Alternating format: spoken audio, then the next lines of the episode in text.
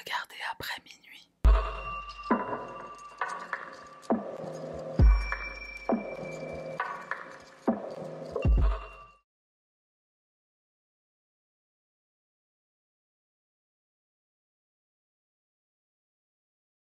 Salutations les petits pandas, moi c'est Sahara, bienvenue sur ma chaîne, on y va sans plus tarder. Stephen Paddock est né le 9 avril 1953 dans l'Iowa. Il grandit à Tucson dans l'Arizona et à Los Angeles en Californie.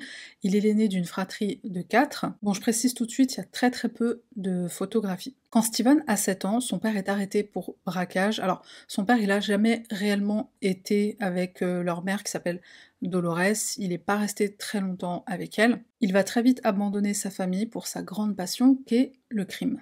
Benjamin Paddock est un voleur de voitures, entre autres. Il aime aussi braquer des banques. Il fera plusieurs séjours en prison. Lors d'une de ses nombreuses arrestations, il essaiera même de rouler sur un agent du FBI. En décembre 1968, il s'évade de prison et il figure alors sur la liste des 30 hommes les plus recherchés par le FBI. Il va même faire partie des personnes qui vont rester sur cette liste un temps record. Je crois que pour Benjamin Paddock, c'était à peu près 7 ans. 7 ans à être recherché par le FBI, était une star à ce stade-là, non? Benjamin aime les jeux de hasard comme son fils plus tard, son fils Steven. Est-ce que c'est lui qui lui a transmis cet amour des jeux? On ne sait pas vraiment parce que en fait Benjamin il n'était pas du tout investi dans la vie de ses enfants, il en a quasiment pas fait partie. Lors d'une des nombreuses évaluations psy qui vont être effectuées, soit en prison, en détention, soit pendant un procès, Benjamin va déclarer qu'il a été chouchouté par sa maman, qu'il a été jamais vraiment discipliné par son père, à l'âge de 12 ans, il conduisait déjà une voiture. Il faisait un peu ce qu'il voulait et ça n'a pas duré que pendant son enfance. Du coup, l'enfance de Steven, elle est très difficile, émotionnellement parce que son père est absent, et financièrement puisque sa mère élève seule quatre enfants sur un salaire de secrétaire, donc ils ont des fins de mois plus que difficiles. Les difficultés financières que la famille va rencontrer, c'est ce qui va donner à Steven l'envie, en grandissant, d'être complètement autonome, d'être indépendant et d'avoir une stabilité financière. Pendant quelques années après ses études, à la fin de ses études, il va travailler chez USPS, les services postaux. Ensuite, il va travailler au IRS, c'est l'équivalent du Trésor public français. Et à un moment donné, il va investir dans l'immobilier, notamment avec son frère Eric, un de ses frères qui s'appelle Eric. Va posséder plusieurs immeubles d'habitation qu'il va louer. Et d'ailleurs, à ce propos, Lisa Crawford, qui est une des managers qui a été embauchée par Steven pour, pour gérer un des immeubles qu'il possédait. Elle dit de Steven qu'il est très généreux, il se soucie de ses locataires, il se soucie sincèrement d'eux et de leur tracas quotidien, et d'ailleurs il leur fait payer un loyer plus que raisonnable. La valeur des biens de Steven est estimée à environ 2 millions de dollars, ce qui n'est sans rappeler Gabriel Wortman. À un moment donné, Steven va aussi avoir en sa possession deux petits avions. Il a obtenu une licence de pilotage en 2004. Il a une propriété à Reno dans le Nevada où il réside la plupart du temps avec sa compagne qui s'appelle Marilou Danley. Et il a également une maison à Mesquite qui se trouve aussi dans le Nevada. Marilou et l'entourage de Steven, ils le décrivent comme athée, il n'est pas croyant du tout. Il n'a pas de casier judiciaire si ce n'est un seul excès de vitesse et l'amende a vite été réglée. Il n'a pas d'historique de maladie mentale ou de troubles de la personnalité. La seule chose qui a noté, c'est qu'il prend du Valium très occasionnellement pour traiter son anxiété. Il en a pris une première fois en 2013, puis en 2016 et courant du mois de juin 2017. C'est quelque chose qui reste vraiment très occasionnel ici et là, quand il sent qu'il est vraiment très angoissé. Steven n'est pas non plus apparemment intéressé par la politique, il est affilié à aucun groupe ou à aucune organisation. Il a été marié deux fois par le passé, il est resté en très bon terme avec ses ex-épouses. Quand il rencontre Marilou, le couple s'installe ensemble dans ses deux propriétés, celle de Reno et de Mesquite. En 2010, le couple voyage beaucoup, ils font beaucoup de croisières en Méditerranée, aux Émirats arabes unis et un peu partout en Europe aussi. Steven, comme son père Benjamin, il aime beaucoup jouer aux jeux de hasard. Il va très souvent au casino, il aime particulièrement le poker vidéo. Alors le poker vidéo, c'est sur des machines à sous. C'est d'ailleurs comme ça qu'il va rencontrer Marilou, elle travaillait dans un casino à Reno. Selon la légende, Steven serait un génie qui aurait amassé sa fortune grâce à un algorithme qu'il a développé et qui lui a permis de s'enrichir dans les casinos. Il n'y a aucune preuve de ça, c'est peut-être juste une rumeur, mais c'est quand même revenu plusieurs fois dans des articles, donc je me suis dit que j'allais le préciser. Après, faut savoir aussi que Steven, c'est quelqu'un de très très discret. Il n'a pas de compte Facebook, par exemple, encore moins Instagram et compagnie. C'est d'ailleurs une des raisons pour lesquelles il y a très peu de photos de lui sur Internet. Donc Steven est aussi très discret bah, dans sa vie de tous les jours, il est très calme. C'est quelqu'un qui se mêle pas des affaires des autres, c'est quelqu'un qui se mêle de ses oignons. Le fait qu'il se soit enrichi dans l'immobilier, c'est quelque chose qui reste quand même beaucoup plus probable pour expliquer sa fortune, surtout dans les casinos qu'il fréquente. Il n'est pas aux tables des, euh, des grands joueurs, des joueurs qui sont connus. Après, Steven, c'est vrai qu'il n'est pas du tout comme son père. Son père, tout le contraire, c'est quelqu'un de très arrogant. Il se vantait à qui voulait l'entendre qu'il était très intelligent, que c'était un génie et qu'il avait un QI bien au-dessus de la moyenne. À partir du mois d'octobre 2016, Steven va commencer à se procurer des armes à feu et des munitions. On ne sait pas trop ce qui le motive à se créer tout un arsenal, mais il va s'en créer un. Il va acheter tout type d'armes, aussi des accessoires et notamment des bump stocks. En gros, un bump stock, c'est un accessoire qui est placé à l'arrière d'une arme et qui la rend presque aussi efficace, entre guillemets, qu'une arme automatique. Au total, entre l'année 2016 et 2017, il dépensera environ 95 000 dollars, armes, munitions et accessoires confondus. Sur la même période où il va s'acheter tout ça, il va aussi faire des recherches internet très inquiétantes. Salle de concert aux États-Unis, Santa Monica Beach, qui est un endroit où il y a beaucoup de concerts en plein air. Il va aussi taper euh, quelles sont les plus grandes salles de concert aux USA. Il se renseigne sur différents concerts et sur le nombre de personnes qui sont attendues. Il fait des recherches sur la balistique et sur les stratégies d'intervention des équipes SWAT. Et il tape aussi est-ce que la police utilise des explosifs? Ça fait un peu flipper quand même tout ça. En août 2017, Steven réserve une chambre dans un hôtel à Chicago. C'est un hôtel qui se situe près d'un parc où doit se tenir dans quelques jours, à quelques jours après son début de réservation, un concert de musique alternative en plein air. Steven ne fait pas son check-in, il ne se présentera jamais à cet hôtel. Sur le mois de septembre 2017, il va acheter encore plus d'armes qu'à l'accoutumée. Le même mois, il envoie Marilou aux Philippines. Alors Marilou est originaire de là-bas, donc un jour il lui fait la surprise, il lui achète un billet et il lui dit bah va passer euh, quelques jours de vacances avec ta famille. Après son départ, il lui fait un virement de 150 000 et il lui dit bah c'est pour que tu te construises une maison là-bas. Il est très généreux en effet. Le même jour, Steven fait son check-in au Mandalay Bay Hotel qui se trouve sur le fameux strip de Las Vegas. Le strip de Las Vegas, c'est le boulevard où se trouvent les grands hôtels de luxe, les casinos, restaurants, boîtes de nuit, centres commerciaux, etc. Le Mandalay Bay est un hôtel du groupe MGM. C'est un hôtel qui compte plus de 3200 chambres, 24 ascenseurs, un casino de 12 000 mètres carrés. Je crois que j'ai pas dû bien lire la superficie. J'ai revérifié trois fois. C'était écrit 12 500. Steven fait son check-in dans la suite numéro 135, située au 32e étage, le lundi 25 septembre, jour de départ de sa compagne Marilou. Sur les images de vidéosurveillance, on le voit faire bah, tout ce que n'importe quel autre client de l'hôtel fait. Il joue aux machines à sous, il mange au restaurant, un moment on le voit manger des sushis, il se balade dans l'hôtel, il dépense son argent, bon, tout le monde est à peu près là pour la même chose. Il arrive à l'hôtel aux environs de 17h avec 5 valises. Déjà, 5 valises, c'est beaucoup. Un employé de l'hôtel, un bellboy, va lui monter dans sa chambre, je sais pas comment on dit bellboy en français, c'est les mecs qui montent euh, des valises, avec le truc doré là, super joli. Mardi, Steven quitte l'hôtel vers 9h40 le matin, il va chez lui à Mesquite. Mesquite, c'est à peu près à une heure de Las Vegas, une heure de route de Las Vegas. Il va y passer la nuit et une bonne partie de la journée du lendemain. Il va revenir à Las Vegas avec deux autres valises. Juste avant, il va s'arrêter à l'hôtel Ogden, il va faire un check-in dans une chambre pour la semaine, sachant qu'il a déjà une chambre au Mandalay Bay. Il va entrer dans sa chambre à l'hôtel Ogden et il va faire des recherches internet sur le festival Life is Beautiful. Alors c'est un festival de musique, de comédie, euh, d'art, de nourriture. C'est un festival qui a lieu à seulement quelques kilomètres du Strip de Las Vegas. Il me semble que ce festival est organisé par l'hôtel Ogden, ou en tout cas il se situe juste à côté, et c'est à seulement quelques kilomètres du Mandalay Bay Hotel. Plus tard dans la soirée, Steven retourne au Mandalay Bay avec 7 valises de plus, et c'est un autre bellboy qui va les monter dans sa chambre. Il va passer cette nuit-là à jouer aux machines à sous, alors c'est à peu près ce qu'il va faire toute la semaine. Il va jouer la nuit et dormir euh, toute la matinée et en début d'après-midi aussi. Jeudi, il va se rendre dans un magasin d'armes à feu, il va acheter trois nouvelles armes, comme si que 95 000 dollars ça suffisait pas. Il revient au Mandalay Bay, cette fois avec une grosse caisse blanche.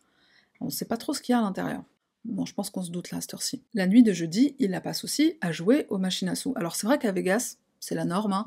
les gens vivent la nuit, ils dorment la journée, mais Steven c'était déjà dans ses habitudes d'être comme ça. Vendredi, il passe la plus grande partie de sa journée dans sa chambre, alors sûrement à dormir, et vers 15h, il va faire un check-in dans la suite qui se trouve juste à côté de la sienne, d'ailleurs il y a même une porte qui communique, c'est la suite numéro 134, il va faire un check-in au nom de Marilou Danley. Marilou est aux Philippines, hein, c'est clair que c'était pas prévu qu'elle revienne dans 4 jours.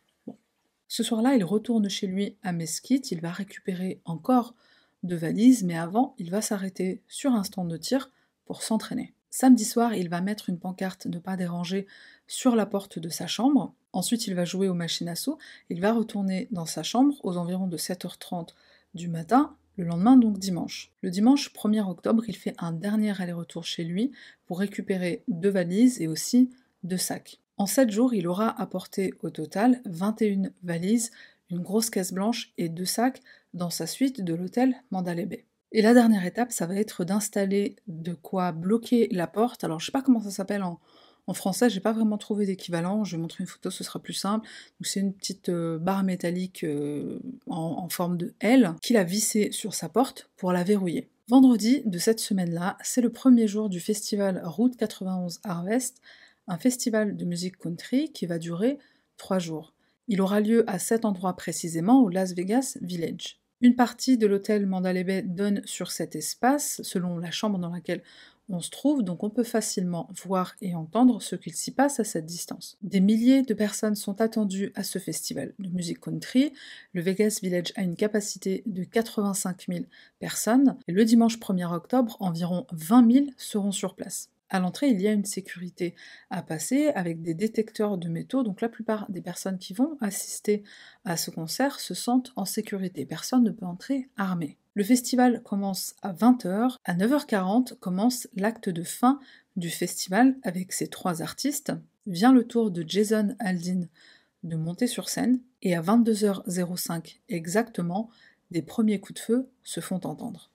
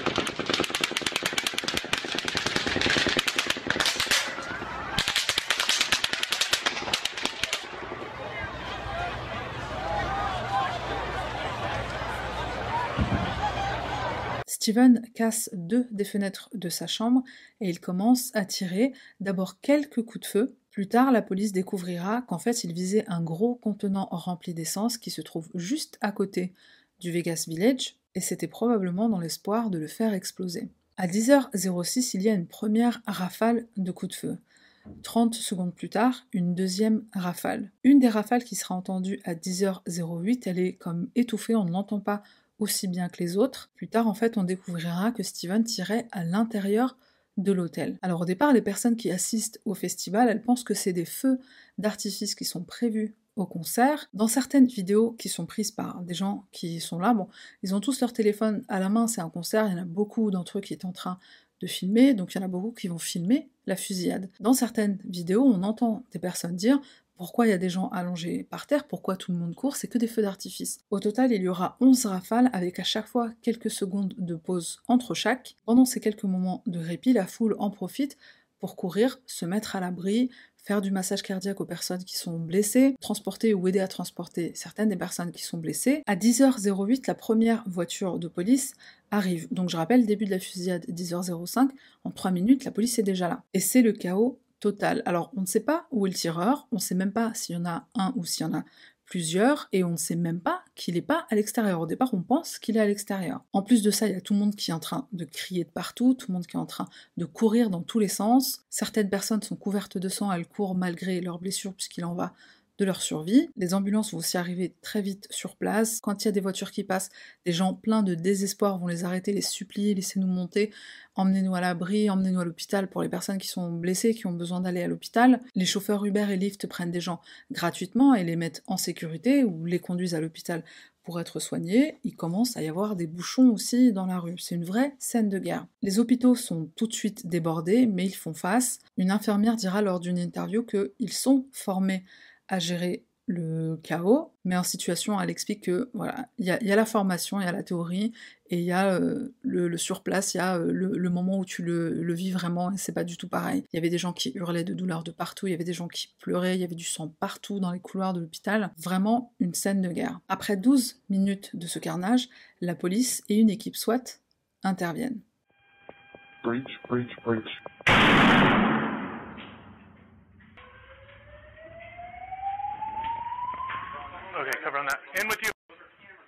Steven va être retrouvé dans sa chambre d'hôtel, par terre.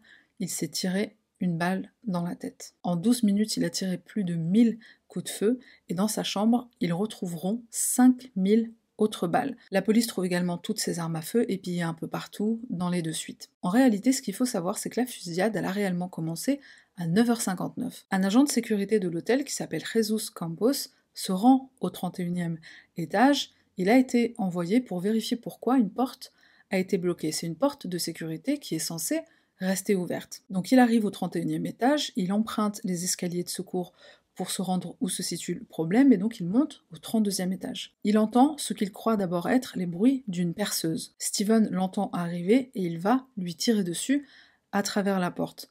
Jesus va être blessé à la jambe, il se met à l'abri et il appelle à l'aide sa radio. Un de ses collègues qui s'appelle aussi Steven, il va arriver au 32e étage et Jesus va vite lui crier de se mettre à l'abri, à lui ainsi qu'à une autre occupante de l'hôtel qui était dans ce même étage, qui était sur ce même étage et qui avait ouvert la porte de sa chambre pour voir ce qu'il se passait. Jesus est un héros qui a sauvé la vie de son collègue et la vie d'une des clientes de l'hôtel. Il faut savoir qu'au départ, il y a eu confusion sur l'heure à laquelle Jesus est arrivé au 32e étage, et il y a des personnes qui ont dit que c'était un héros parce qu'il a fait diversion et que pendant quelques minutes de répit, la foule a pu euh, s'échapper, a pu se mettre à l'abri, et que ça a évité que Steven tire plus longtemps, qu'il tire sur plus de personnes et qu'il tue plus de personnes. En réalité, la fusillade, a commencé avant que Steven s'en prenne à la foule. Mais après, personnellement, je pense que bah, déjà il a sauvé deux vies, c'est énorme. Et je pense aussi que bah si, il a distrait Steven, il a commencé à tirer sur la foule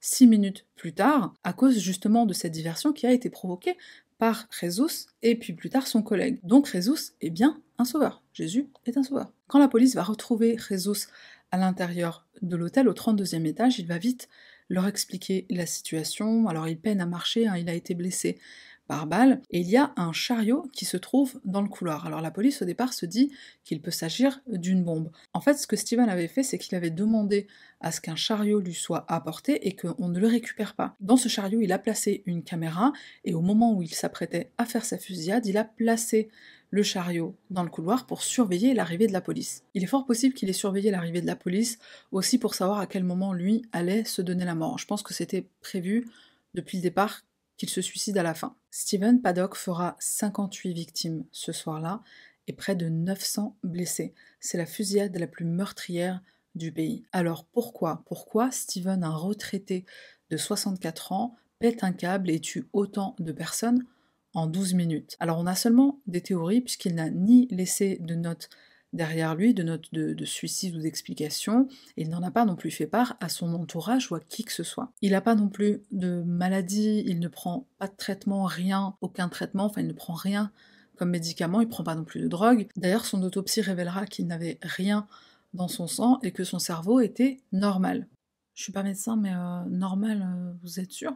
Certains experts vont diagnostiquer, entre guillemets, post-mortem, une bipolarité, ou en tout cas des symptômes qui laisseraient croire que peut-être que Steven souffrait d'une bipolarité qui n'a pas été diagnostiquée de son vivant. Par exemple, c'est quelqu'un qui ne supporte pas la saleté, mais c'est à la limite du trouble obsessionnel compulsif. Il y a deux personnes qui vont témoigner après la fusillade, deux personnes qui ne se connaissent pas et qui vont dire à peu près la même chose. Steven était obsédé par des événements qui se sont produits aux USA et qui ont un rapport avec le port d'armes ou comment le gouvernement veut enlever ce droit aux Américains. Il s'agit de l'affaire Ruby Ridge, à ne pas confondre avec Ruby Bridge, qui n'est pas du tout la même chose, et l'affaire Waco, connue aussi sous le nom de la secte des Davidiens. Je mettrai un article pour chaque affaire, et pour Ruby Bridge aussi, parce que je trouvais que c'était intéressant, j'ai découvert ça aujourd'hui. Donc je mettrai un lien en, description pour les personnes qui veulent lire et se renseigner sur, euh, sur ces affaires un peu plus en détail, sachant que je précise, pour l'affaire Waco, la secte des Davidiens, il y a une vidéo qui arrive très prochainement. Une autre théorie de pourquoi il est devenu fou, c'est l'argent. Sa fortune, a été estimée certes à un peu plus de 2 millions de dollars. L'enquête de la police va révéler qu'au moment des faits, sa fortune, elle était estimée à 530 000 dollars. Donc, euh, bah, un million et demi, on ne sait pas où ils sont passés. On ne sait pas ce qui a causé une aussi grosse perte d'argent, et est-ce que c'est la raison pour laquelle il a eu des envies de meurtre? On ne sait pas non plus. Selon d'autres sources, il aurait perdu de très grosses sommes d'argent seulement dans les quelques jours qui ont précédé la fusillade, mais encore une fois, il n'y a pas de preuves là-dessus. Steven avait des, comme des épisodes de, dépression, des moments où il était un peu dépressif, et ça c'est quelque chose que Marilou a confirmé. Elle dira plus tard que à certains moments, elle le sentait un peu, un peu distant, et c'est quelque chose qu'il n'avait jamais fait avec elle dans, le, dans les débuts de leur relation. Et par rapport à ces moments de dépression, Steven a refusé de prendre un traitement que son médecin lui avait recommandé. Il a seulement accepté le Valium, et encore, il le prenait que de temps en temps. Donc, est-ce que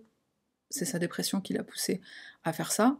Encore une fois, on ne sait pas vraiment. Un truc important que je me dois de mentionner, c'est l'aspect terrorisme. La tragédie de Vegas a été qualifiée pendant un moment d'acte terroriste. En, soi, le mec il a semé la terreur, ça ne fait aucun doute. Les survivants et les membres de famille de, de personnes qui ont perdu la vie ce soir-là ont porté plainte contre MGM, contre le groupe MGM. Ils se sont dédouanés en disant voilà, nous on a embauché une société pour faire la sécurité. Et de toute façon, en cas d'acte terroriste, d'après le département national de la défense, ils sont certifiés pour faire face à ce genre d'événements. Et ils disent aussi que voilà, quand bien même ce ne serait pas la société de sécurité qui est à blâmer, la loi prévoit que dans un cas d'attentat terroriste, dans un cas d'attaque terroriste, la loi protège bah, les établissements de ce genre. Donc il euh, n'y a pas la possibilité normalement de porter plainte. Donc en gros, ils disent, voilà, c'est un acte terroriste, nous, on est protégés par la loi. Le souci, c'est que là, on n'a pas à faire un acte terroriste à proprement parler, en tout cas pas selon les textes de loi. Pour rappel, je donne la définition de ce qu'est un acte terroriste, c'est l'emploi de la terreur à des fins idéologiques,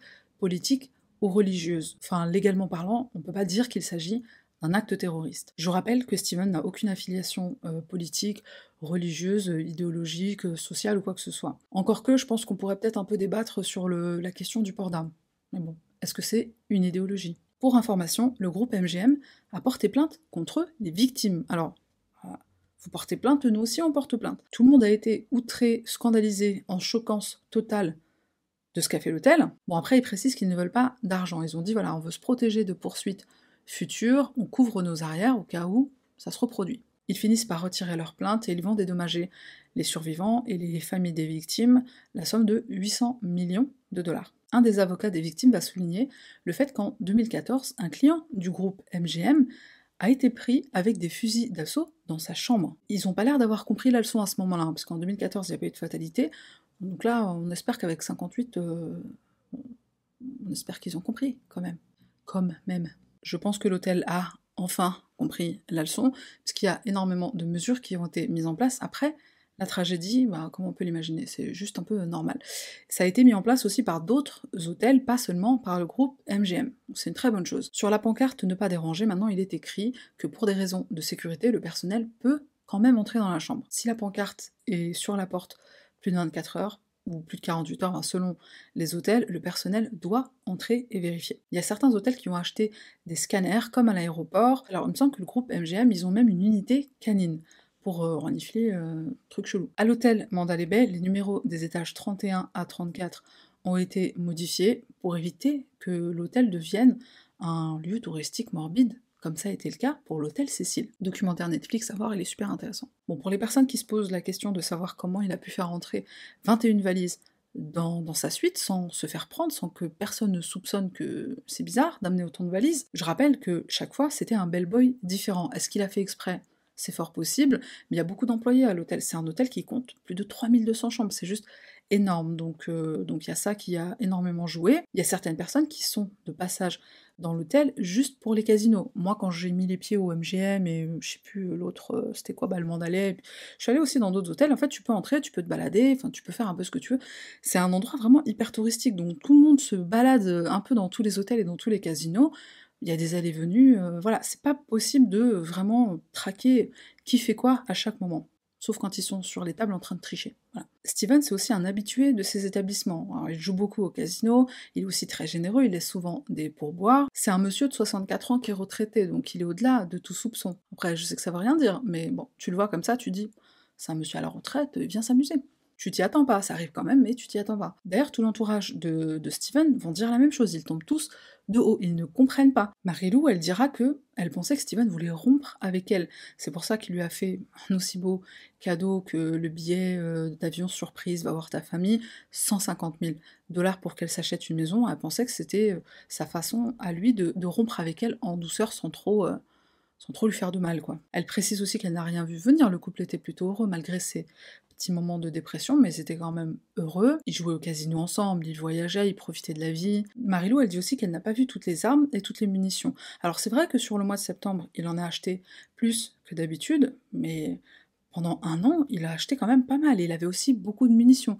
Il avait un total de 5000 balles juste dans, sa chambre, dans sa suite de l'hôtel. Donc, euh, est-ce qu'il en avait pas encore plus chez lui ou est-ce qu'il en avait pas d'autres chez lui? Alors, entre une qui voit pas, euh, je j'ai oublié c'était quel côté, entre une qui voit pas les culottes et une qui voit pas les armes, c'est le truc qui pourrait jamais m'arriver. Alors moi je connais les moindres recoins de là où j'habite, la moindre poussière je la connais.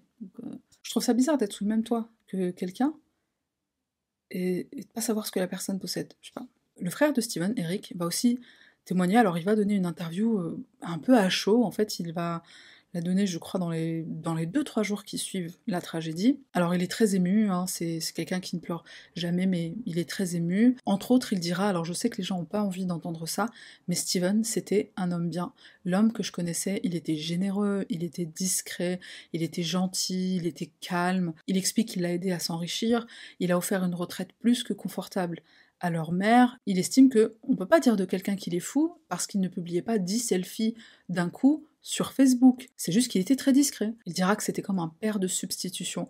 Pour, euh, pour lui, en tout cas pour lui, il l'emmenait camper, etc. Il souligne aussi quelque chose d'important, c'est le fait que malgré les difficultés qu'ils ont eues dans leur vie, et ça depuis qu'ils sont petits, ils sont costauds émotionnellement. Ils ont appris à se relever vite des épreuves à, outrepasser. L'argent, pour lui, c'était pas un problème.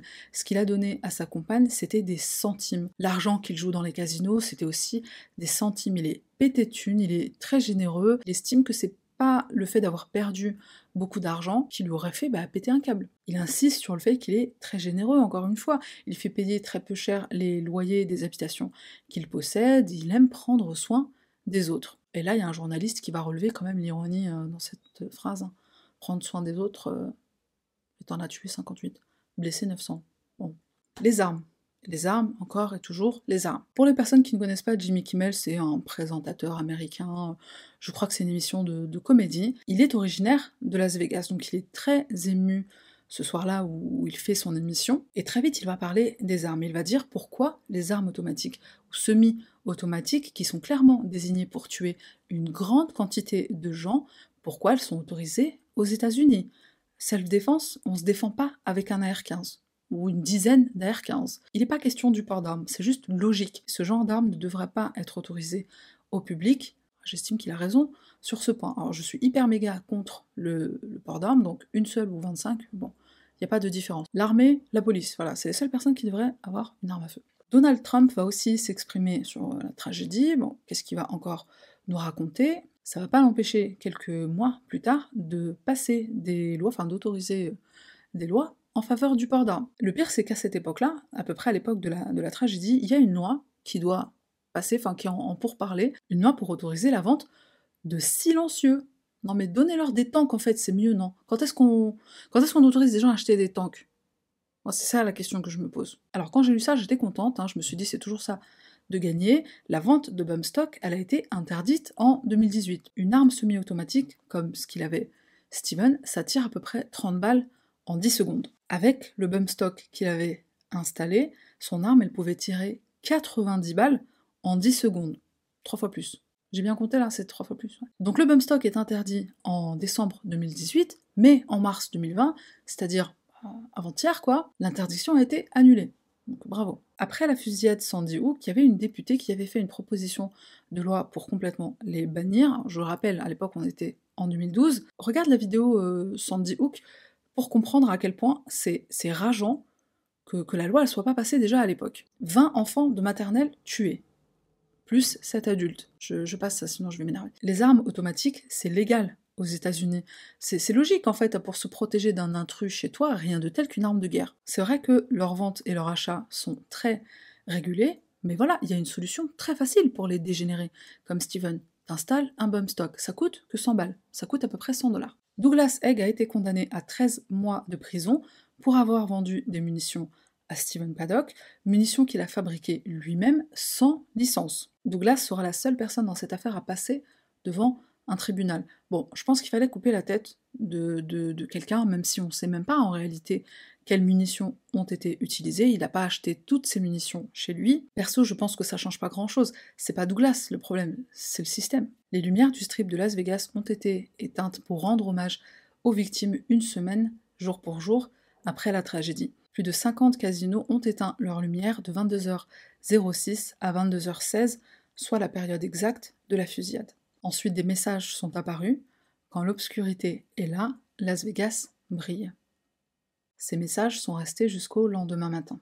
Jason Aldean, le chanteur qui était sur scène au moment de la fusillade, en hommage aux victimes, il écrira la chanson I Won't Back Down. En français, je ne reculerai pas et ce pour récolter des fonds pour les survivants et les familles des victimes. Pour terminer, je voudrais citer un médecin qui a dit quelque chose que je trouvais intéressant lors d'une interview, un médecin qui était dans un hôpital qui a reçu les, blessés et les victimes. Il dit que le tireur, c'est ce que l'humanité a de pire. Mais les réactions derrière, l'unité des gens face à l'horreur, les services d'urgence, les policiers, les dons de nourriture, les dons du sang, c'est ce que l'humanité a de meilleur à offrir. Les habitants de Las Vegas ont eu une réelle fierté de, l'après, de ce qui s'est passé après. Tout le monde a eu un comportement héroïque. Les patrons de bar qui ont laissé les gens entrer et se mettre à l'abri chez eux, les chauffeurs Uber et Lyft qui ont pris des gens gratuitement, les passants qui s'arrêtaient pour emmener qu'ils pouvaient des étrangers, laisser monter des étrangers dans la voiture pour les aider, des gens qui ne se connaissent pas et qui cèdent comme s'ils étaient de la même famille. L'entraide et l'humanité face à l'inhumanité et face à l'horreur. On arrive à la fin de, cette vidéo avec, encore une fois, la frustration de ne pas savoir pourquoi? Avant de partir, random item rapidement, c'est un des projecteurs que j'utilise, bah, il y en a un là, là, tout de suite, et j'en ai un deuxième, c'est un kit de deux qui est disponible sur Amazon, je l'utilise en lumière secondaire. Donc là, sur ma webcam, j'ai une euh, ring light en forme de, cercle, et à côté, j'ai un comme ça qui est posé sur un trépied, sur un petit trépied. Alors dans le kit, il y a un trépied pour chacun des projecteurs. Ça, franchement, c'est vraiment génial parce que du coup, si j'ai envie d'en faire cadeau, puisque un me suffit, pour l'instant un me suffit, bah, je peux donner avec euh, bah, tous les accessoires. Donc il y a un petit trépied de table et il y a un grand trépied pour le mettre euh, par terre. Il y a aussi des filtres euh, de couleur, alors je ne sais pas si ça s'appelle des filtres. Par défaut, sur le projecteur, il y en a un qui est blanc. 1, 2, 3, 4, 5. 5. Il y a 5 couleurs de filtres qui sont aussi disponibles. Et encore une fois, il y a un kit par projecteur, donc il y a 10 filtres. 5 plus 5, ça fait 10. Je mettrai le lien en barre de description, comme d'habitude, pour les personnes qui veulent se lancer. Je sais pas, sur Twitch, euh, sur YouTube, ou aussi juste pour faire des photos, ça peut apporter de la luminosité pour faire des photos bah, pour Instagram ou quoi. Donc je laisse le lien en barre de description. Merci d'être resté jusqu'à la fin, et c'est tout pour moi. On se retrouve bientôt. Bye. On voit que c'est le Joker, il fait peur, non? Je vais l'enlever, je pense. Je vais remettre l'autre.